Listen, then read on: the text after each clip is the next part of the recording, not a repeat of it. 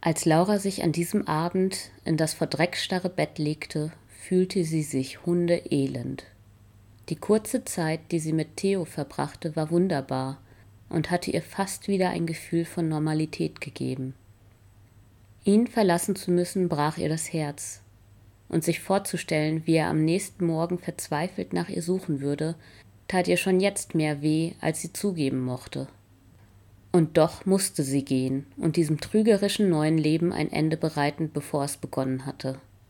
Wenn Laura eins gelernt hatte, dann war es die Tatsache, dass jedes Glück letztlich nur dazu führt, dass der Schmerz umso größer wurde.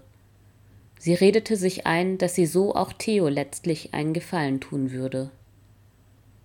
Stöhnend wälzte sie sich auf der speckigen Matratze umher und fand keinen Schlaf. Zumindest eine Erklärung war sie ihm schuldig, dachte sie. Er sollte nicht glauben, dass sie entführt wurde oder ihr etwas zugestoßen war. Laura wusste, er würde in diesem Fall nicht ruhen, bis er sie gefunden hatte und so lauschte sie seinen gleichmäßigen Atemzügen, bis sie sicher war, dass er schlief.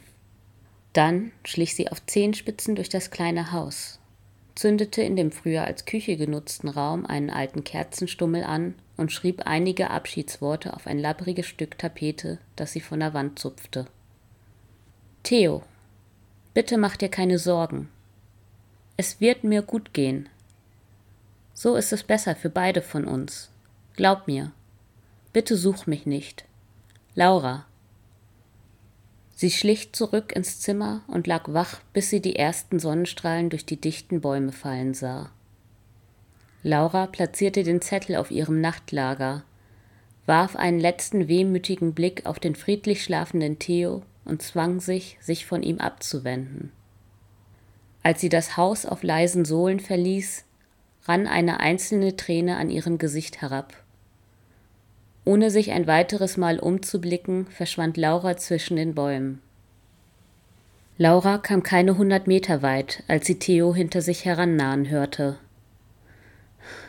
Hör mal, japste er. Ich hab's echt nicht geglaubt, dass du das durchziehst. Ich dachte, du drehst wieder um. Wollte dich selbst drauf kommen lassen, dass das eine Schnapsidee ist. Zähneknirschend antwortete Laura. Theo, es ist das Beste so. Für uns beide. Ich bringe dich in Gefahr. Doch Theo ließ sich nicht beirren. Ich hab dich nicht vor diesen Irren gerettet, damit du mich jetzt in der Scheiße alleine sitzen lässt, sagte er. Außerdem, fügte er mit dem verschmitzten Grinsen hinzu, das ihr Herz ein wenig höher schlagen ließ. Hast du noch nicht die Rechnung für die Suite gezahlt? Lauras Widerstand schmolz dahin, als sie in Theos ehrliches Gesicht blickte.